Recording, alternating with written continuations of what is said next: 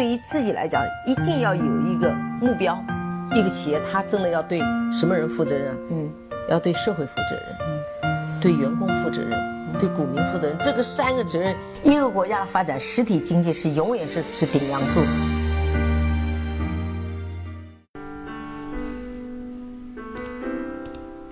大家好，给你一个真实生动的格力电器，我们给的比你要的多。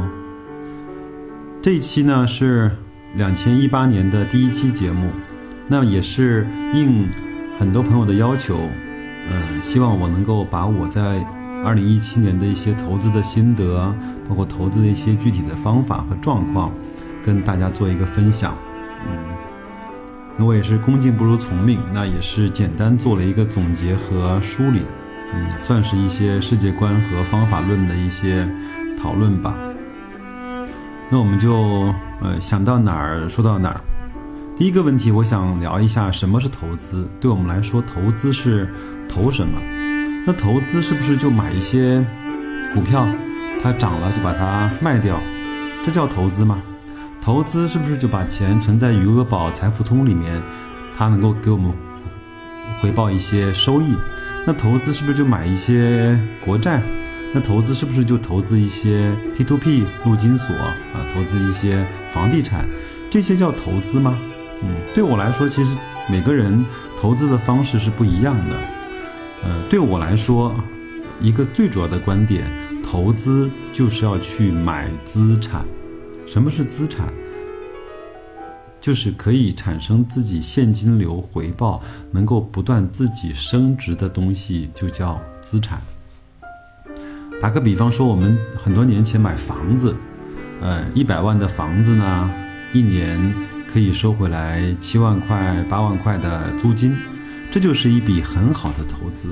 当然，在很多城市租，呃，房价水平不高的时候，可能能够花个四五十万就可以买到一个呃月租金两三千块的房子，这就是一个不错的投资。首先，它可以自己产生正向的现金流；第二呢，它也可以随着时间、随着价值的凸显，能够。呃，在价格本身有所涨幅，有所表现。那如果明白了这个道理的话，那我们在二级市场买公司、买股票，那是不是也要买这样的资产呢？那所以说，我认为在股票市场投资就是投资公司。你并并不是买那个代码，你也并不是买了那个价格，你是把一部分的钱交给了这个公司的老板，让他去帮你。在他的公司实现经营、实现周转、实现获利、实现回报。所以说，这就是我的第一个观点：投资呢，就是投公司。那第二个问题就随之而来：那什么公司是好公司呢？我们说，高科技公司是好公司吗？汽车公司是好公司吗？医药公司是好公司吗？IT 公司是好公司吗？呃，包括所有的能源公司是好公司吗？这个我不好说，但是我有我的标准。我的标准是，只要是能够持续赚钱的公司，我认为它就是好公司。那有人会说，那不一定啊。那当年腾讯啊、阿里啊、京东啊也不赚钱，亚马逊啊也不赚钱，那为什么它就是一个好公司呢？有两个，第一个是，呃，以我个人的才聪明才智，我不一定能够看得懂所有公司的商业模式，这是第一个，这个我承认。我是一个普通人，啊，第二个呢，很多公司它在前期的不赚钱，是为了后期的赚大钱。我们到了今天，我们还敢说腾讯不赚钱吗？我们到了今天还敢说阿里不赚钱吗？我们到了今天还敢说京东它不只想它不想赚钱吗？一定不是这样，它非常非常的赚钱。那对于亚马逊，它可能在它主营的零售部分是亏损的，但是它在它的云部分，在它的另外的一些大数据的部分、机器人的部分，它一它具备和拥有专业的、非常持续的赚钱的能力。我记得在去去年年去年年底，马云曾经这么讲过一句话：“哎呦，每个月赚二十个亿，我非常的苦恼。”他这句话其实不是在呃腔调，也不是在装逼，他确实是作为那样的一个公司的老板，他应该有更多异于常人的压力和苦恼。那就是我的，这就是我的标准。那一个赚钱的公司，它就是一个好公司。打个比方说，我们当腾讯开始有盈利的时候，当腾讯开始很快的盈利增长的时候，那个时候买入它，到今天可能也是十倍到二十倍的回报了。那我们当格力电器成为了这个市场上毫无争议的空调的霸主的时候，它是第一的时候，那买入它大概是从零五年左右，那到今天也是十几倍的回报了。其他行业其实也是一样的，难道你是今年才知道招商银行是好好银行吗？难道你今天才知道平安保险是一个是一个好的保险公司吗？难道今天你才知道宇通是全世界生产客车最最大的那家公司吗？它的它的客车跑在全国各地的旅游景点，难道你今天才看到吗？其实我们当一个市场格局形成的时候，我们认为这这些市场行业里面的龙头企业就是我们应该投资的标的。这些我会在后面讲到。那第三个问题，投资是投什么？投公司？什么是好公司？是赚钱。那投资是投行业，对不对？那你应该选择那哪些行业去投资呢？对我来说，我也有我的标准，这个可能和很多人想的不一样。那我觉得。什么是好行业？就是你身边的看得见、摸得着、用得上、能够体验它服务的行业，有可能就是在你的能力圈里面的好行业。这个我插一句话，巴菲特曾经曾经讲过一句话：如果你的能力圈是一的话，但是你非常清楚你的能力圈是一，有可能你要比你身边那个能力圈是五的人，但是他并不清楚他的能力圈是五的人，可能能够更富裕。可能能够更成功，就是他的意思，就是说你知道你的能力圈，比你的能力圈很大要更有意义、更重要。所以说，我认为凭我的能力，我只能够识别出我身边的那些看得见、摸得着的、平常能够使用得到的服务和产品的行业。我认为我可以去研究它，它有可能在我的能力圈以内。第二个就是不会被轻易替代的行业。这个我们只要稍微静下来，稍微想一想，哪些行业不会被非常轻易的替代，就可以得出一个比较好的结论了。我们说，以前说平板可不可以被替代？当然可以被替代，它上有电脑，下有手机，对吗？嗯，那空调这个东西能不能被替代呢？我们我也自己做了很多的思考，跟上网去找了很多的一些。呃，科技方面的一些新的知识，发现，呃，很难在我的视力范围之内，很难有一个东西非常快的就把空调这个物件给它颠覆了。那所以说，这就有可能是一个好行业。第三呢，就是竞争格局已经形成的行业，那就是一个好行业。要不然的话，就像现在的，嗯，比如说基因技术啊，比如说这个芯片技术啊，行业格局还没有完全的。实现，比如说现在整个的人工智能，包括无人驾驶，还处在，呃，真的是那个百家争雄的时候。那个时候，它这个行业未必就是我们应该去投的行业，因为我们不知道在这个行业会剩下来的会是谁。但是很多行业，我们在很多年前就已经看得非常清楚。那在那个行业的老大、老二，甚至老三是谁？我们只要去关注老大、老二，根本就不用去关注老三、老四、老五是谁。在这个行业，我们就可以获得相对一个不错的收入和回报。好，那我刚才说过了，那个好公司的标准是赚钱。那对我来说，那只有他赚钱的生意才值得投资。如果它不赚钱的公司，现在当下对我来说，它显然不是好公司。我不会用我的真金白银去买你的概念，去赌你的明天。那概念其实它最终换来的也是为了盈利，也是为了市场的垄断，也是为了能够持续高效非常久的赚钱。那所以说，对我来说，概念你先拿着，你先去把概念兑现，那你先去。把概念落实成整个你的生产力，落实成整个你的市场的竞争力，你的市场占有率，那你先先把钱给赚了。当我看到你的概念落实到这个上面来以后，那你赚到了钱，我再买你都不迟。请相信我，永远不要相信别人说啊，概念只要一落地，那股价就涨翻了天了，你就再也没有机会买到它最便宜的时候价格。这些都是耸人听闻，都是骗人的。等你把概念落实成盈利，我们再去买它。这个时候，从历史所有的数据回测来看都不晚。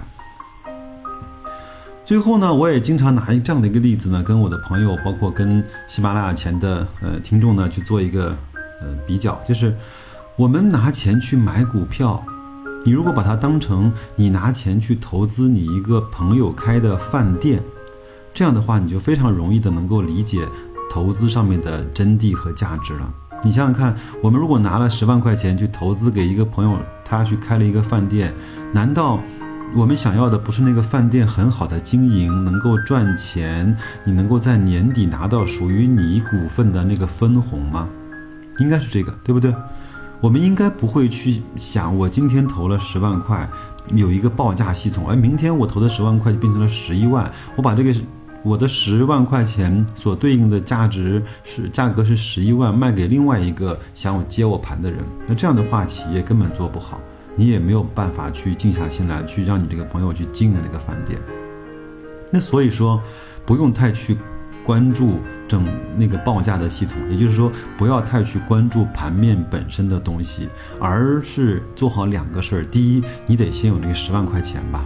无论是通过你的劳动所得，还是通过你的积累所得，还是通过你的投资所得，你要先拿好你的本金。你有本金才能够去做投资，对吗？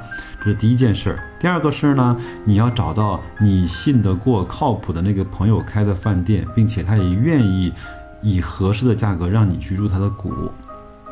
如果你拿十万块，每年能够分三万块，不错，这是一个非常好的回报。如果你拿十万块，每每每年只能够分两千块，那未必就是一个很好的投投资。那所以说，这就就引引出来了我们在股票上的一个叫市盈率。那到底是五百倍呃五十倍的市盈率好呢，还是十五倍的市盈率好呢？当然要看行业，但是我认为，呃市盈率高的它相对来说风险就会稍微的大一些。那市盈率低的也要看行业，那看它这个行业的增长是不是已经到了尽头，这个行业是不是周期性的行业。那如果这些都确认和排除了之后，那市盈率低的应该比市盈率高的安全系数要大一些。那这个呢，就是我想谈的，我整个理念中最重要的一个部分。我认为首什么是投资？那投资是投什么？如果这段你听完之后不认可，那现在就请你按下暂停键或者按下停止键，就不要再往下听了，因为下面所有的东西都是对这些呃世界观和方法论的具体的阐述。如果你要认为这样来钱太慢的话，那我觉得哦，在这个方面我真的帮不了你。第二，那在两千一七年，包括两千一七年的前面这些，我的投资的一些经历和生涯，我投了什么？嗯，我是第一呢，我是投了呃很多行业的龙头，我只投龙头，我从来不相信这样一句话，它是第二个可口可乐，它是第二个。啊，通用、福特，它是第第二个苹果，它是中国的谷歌。我从来不相信这个，因为行业龙头就只有那么一家和两家，一旦形成就没有办法，或者说很难被超越、逆袭、颠覆或或者去去替代，很难。所以我认为，我要投现在就已经是龙头的公司。第二个呢，我就是。投资了赚钱的公司，它很能赚钱，它的毛利率是超过这个行业的平均水平的。比如说，在家电行业，我就更愿意去投卖空调的和卖呃厨房电器的，但是我就不愿意去投卖电视机的，因为电视机整体的行业的毛利率太低太低了。我也专门有一期节目是用来做这个的，对吗？第三。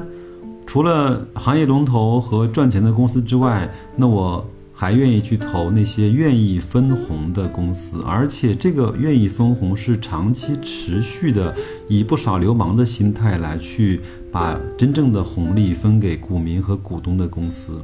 那我觉得以五年为一个界限会比较好。大概就是这些，一二三三个标准：行业龙头、赚钱的公司、愿意分红。那如果在 A 股大概三四家企公司里面筛完了之后，能够被我看中的，能够被我所理解的，都有什么公司呢？嗯，在这儿我也不怕献丑，跟大家讲一声，那肯定有格力，对不对？那还有呢一些银行股，那无论是建设银行还是招商银行，我觉得都是还算不错的标的啊。另外，呃，像上海汽车、上汽集团。因为整个在我们中国来说是上汽做的是比较好的。另外，我也，呃，曾经在节目里面提到过很多次上汽，它整个的产品线的布局、它的市盈率、它的营业额、它在一些新技术跟新领域的研发，包括它对一些品牌的塑造，包括这两年荣威和名爵的崛起，呃，都做的还是不错的。那所以我认为，在汽车这个领域。嗯，一定会有一家公司能够脱颖而出。当然，我不否认比亚迪是好公司，但是对我来说，比亚迪有一些贵，它的市盈率和它的愿意分红的那个程度达不到我的要求，所以说忍痛割爱，那我就放下了上汽，嗯，留下了上汽。还有呢，就是呃，宇通，宇通我们都知道它是做大巴的，它是全世界做大巴最牛的那个公司。嗯，他也是一个非常愿意去投入研发和技术，包括对产品的质量苛求还是相对比较，呃，有要求的公司。因为正好我也有嗯同学和朋友在宇通，我也关注了宇通的公众号，也从各个方面和角度去研判了宇通整个的产品的质量、它的市场占有率、它的一些技术。嗯，包括我也会在路上去关注，到底是金龙的多还是宇通的多。嗯，我也会去亲身的去乘坐去体验，呃，这些都给我带来了很高的信心。包括雨桐他的分红是非常大方也非常良心的。还有呢，民以食为天，嗯，那我呢也持有双汇，双汇呢也是一家做全世界做肉制品做的最大的公司。那我们都都会说，我们也不能够不吃肉，对吗？我们可以。啊，我们可以少花钱，我们可以不旅游，但是我们不能够不吃啊。那我觉得在这个方面，嗯，双汇还有很多的路要走。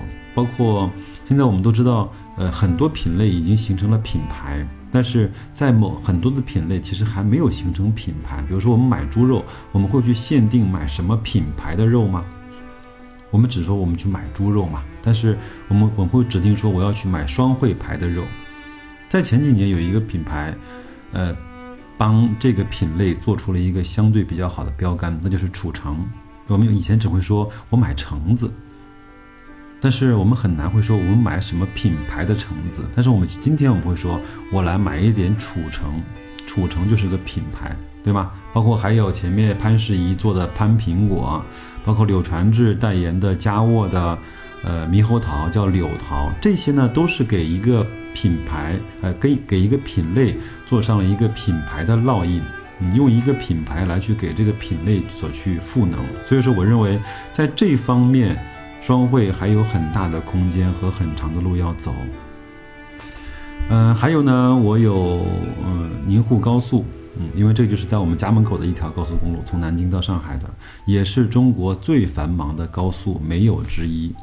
因为整个华东是经济最发达和最活跃的那个呃区域，那在这条路上跑的车，它只要跑，我因为我是当时眼睁睁看着它从两车道扩到四车道，呃，包括每一个呃服务区都进行了升级和换代，啊，包括啊从呃从只能够交现金。后来可以用 ETC，现在也可以用微信和支付宝，呃，也看着它在每一个服务区里面加入了，呃，充电桩，也看着它每一个服务区里面的品类和业态，呃，进行了提档和升级，也看着它从几块钱的股价涨到了十几块钱，也看着它每年大把的分红分给这些。呃，股东，所以说这样的公司，只要一天经济在运行，那他就赚一天的钱，呃，所以说这样的公司我是一直会拿着的。那它如果市场出现了极度的低估，我就会再买一些，就一直放着。这个是一个非常非常稳健的标的。类似于宁沪高速的呢，还有叫长江电力，我们都知道它是，呃，拥有着三峡的一个中国最大的水力发电的这样的一个企业。呃，非常非常的稳定。我们都知道，中中国呢，国家嗯，在呃比较大力的鼓励这些清洁能源，比如说风电呐、太阳能啊、水电呐，呃，会去遏制煤电跟火电。那这样的话，我相信长江电力它整个的发电和整个的营收应该是越来越好的。讲了这么多，格力包括银行，包括上汽、裕通、双汇、宁沪、长江电力，这基本上就是我能够看得懂的，或者说能够信赖的这些公司的股票组合了。那怎么做呢？就是在低估的时候买入，在下跌的时候增持，呃，不到极度高估，我是不会卖出的。每年开开心心、快快乐乐的拿分红。那有人说，那白老师你这样不是？太无趣了吧？就拿着，然后拿分红，跌了你就买一些，就这些。那我觉得干嘛要在投资市场弄那么的忙乎呢？忙乎来忙乎去，不就是为了券商交了一些呃费用吗？嗯，当然，呃，人是要成长的嘛，包括投资的能力也是要提升的。那我会。嗯，强制自己呢有一个，我我把它叫做娱乐仓。嗯，比如说你有一百万的话，你拿个三五万作为娱乐仓，可不可以？当然可以，反正，呃呃，亏损和盈利都在一个可控的范围之内。那娱乐仓干什么呢？娱乐仓是用来做一些实验的，娱乐仓是用来去验证你的一些想法的，娱乐仓是用用来让你在，呃，进行交易的同时，能够去对这个公司有更多的了解的。那比如说，呃，我的娱乐仓里面有什么啊？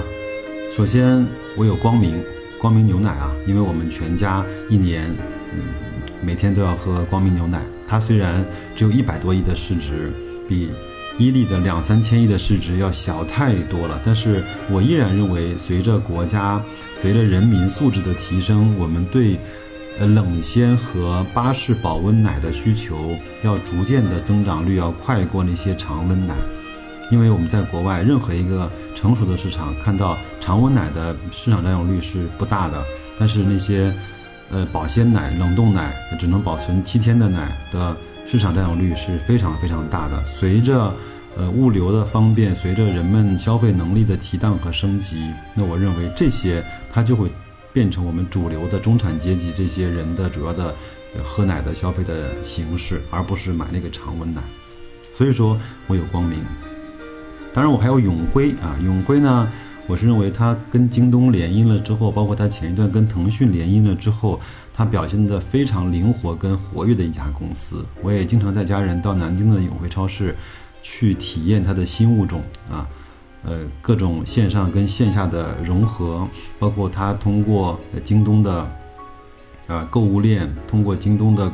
就是产业链和采购的这种这种链路，去在全球买到很好的东西，包括海鲜、帝王蟹这些东西，在呃嗯超市买完之后，就现场可以为你去烹饪，烹烹饪制完了之后，你和家人就可以去享用它，非常的方便。呃，他也承诺在三公里之内的距离，你只要拿些 A P P 下单，半个小时之内一定送到。这些我觉得都是，呃，线上线下 O to 包括嗯新零售业态最好的实验场。那所以说我的感受不错，那我就会去买一点点永辉的超市，永辉超市的股票放在这。当然被我走了狗屎运，前面腾讯入主。呃，永辉，永永辉大概也有一两个涨停啊，我觉得也被我拿到了，我当然还没有卖，我觉得放在那那边吧。嗯，第三呢就是东方财富，因为我所有的基金都是在天天基金网去做定投的，因为天天基金网是东方财富旗下的一个公司，包括我身边所有的朋友也大部分是用东方财富下面的天天基金网做定投，也是用东方财富的呃券商的功能去做股票的交易。那它呢？呃，线下的营业点很少，呃，区别于这些华泰呀，包括海通啊，这些万国呃是那个申亿万国啊，这些国泰君安这些传统的券商，那它呢是一个有点类似于偏线上的这样的一个券商。那我认为，互联网时代的券商发展一定是这方面的人走得越快，走得越积极，他就会拿到更多的这些零零后、呃九五后的人的市场。还有呢，我有那个。华谊和光线，因为我本人是比较喜欢看电影的啊，那在国内，我认为唯一拿得出手的、唯二拿得出手的两家电影公司，也就是华谊和光线了。那它被这轮的创业板的杀估值杀得非常的厉害，从当年的三四十块跌到了现在的八九块。我觉得，呃，那已经到了一个相对比较安全的一个区间了。那我就买一些放在这儿，一待观察，呃，看看他。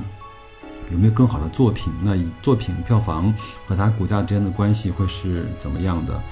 呃，我们也都知道，两千一七年整个中国的票房市场应该是突破了五百多亿，六百亿不到。那在这个里面。嗯，一定它也会出现，呃，大者恒大，包括强者恒强。当然，我们还没有形成和美国好莱坞那个六加 N 的模式，就六大的六大影业公司加上 N 加的 N 多的那些小的呃小创公司。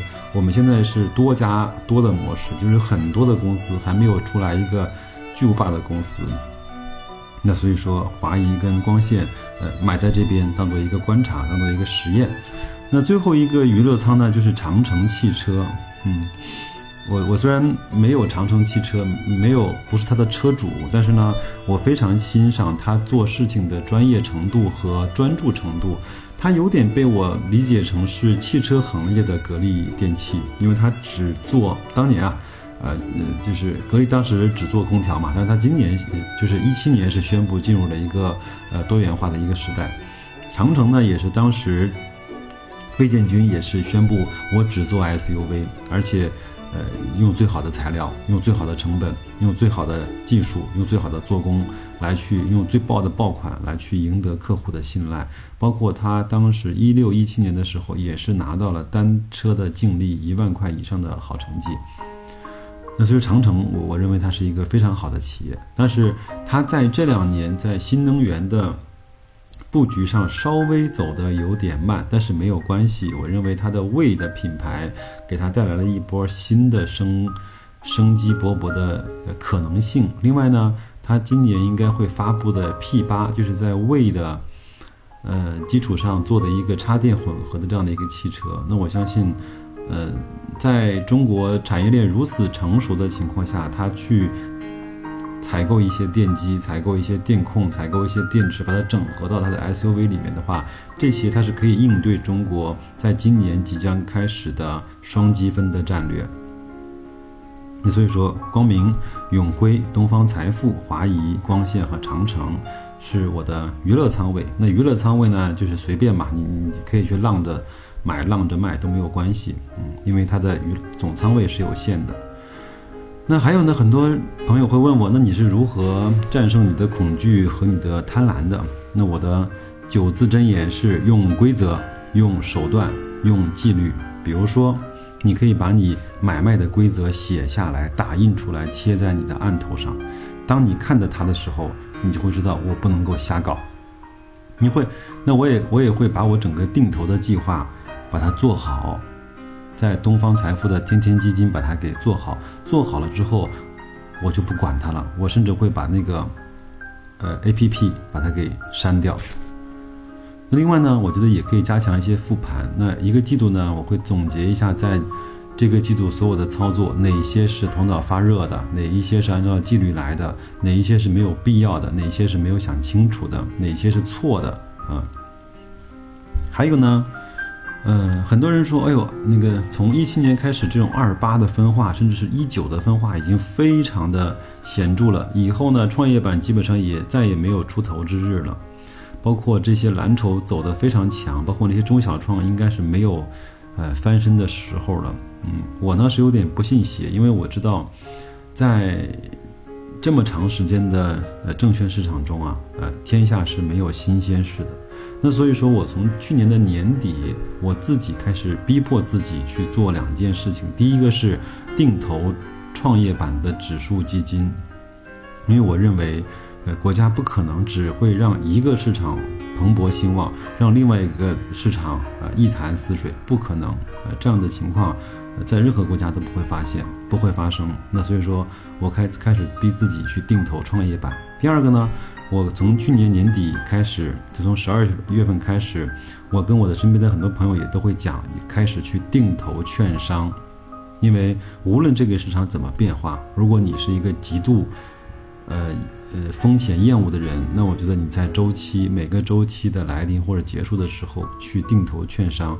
这样的话就可以了。你可以去买券商的股票，你可以去买券商的龙头，无论是中信也好，都可以。你也可以去买券商的基金啊，券商 ETF 也可以。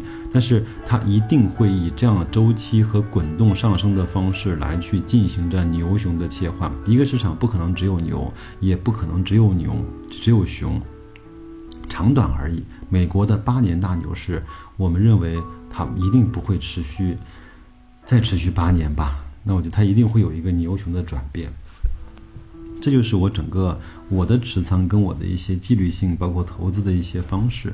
那第三呢，嗯，很多朋友也问我，那你平时是如何进行学习的？那我就稍微讲一下。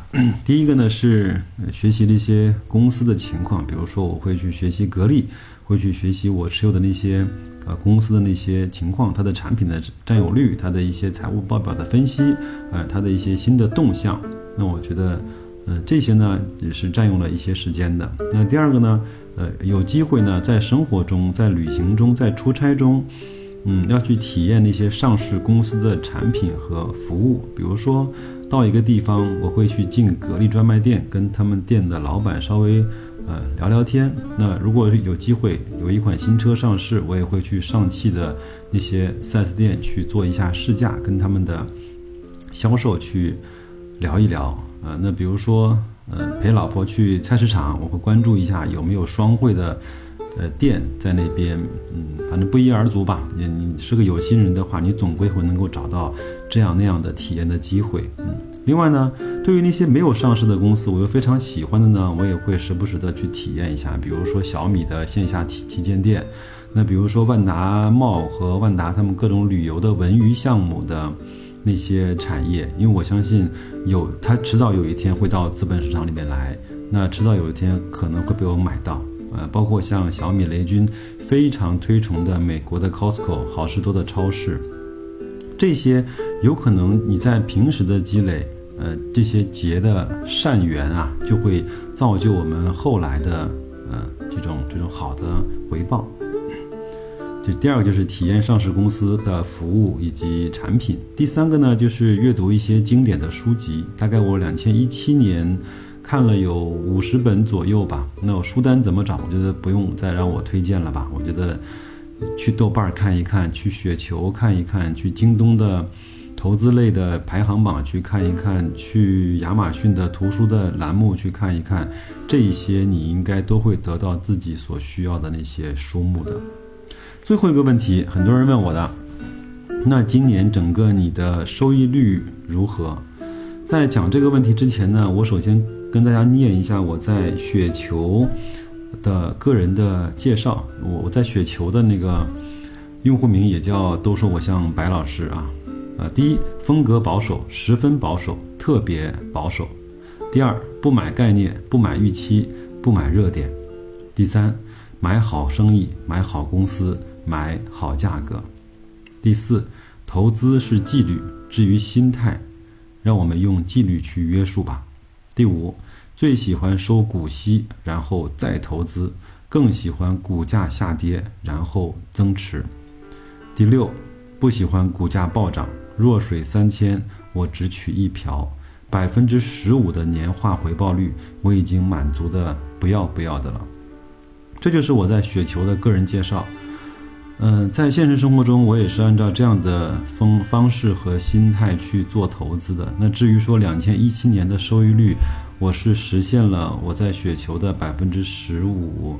的基础的回报率，那也跑赢了大盘，也跑赢了市场的平均水平。我心里觉得也很幸运，因为我成了市场上那个七亏一平啊，七亏两平一赚的那个一，这是非常幸运的事情。虽然与很多大 V 啊，嗯，动不动就翻倍的收益率相比，根本不值一提。但是呢，我已经非常非常的满意了。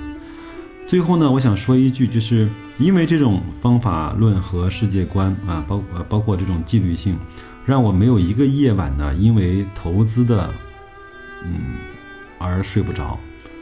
呃，反倒呢下跌呢会让我高兴的程度呢多一些，急速的上涨反倒会有一些焦虑。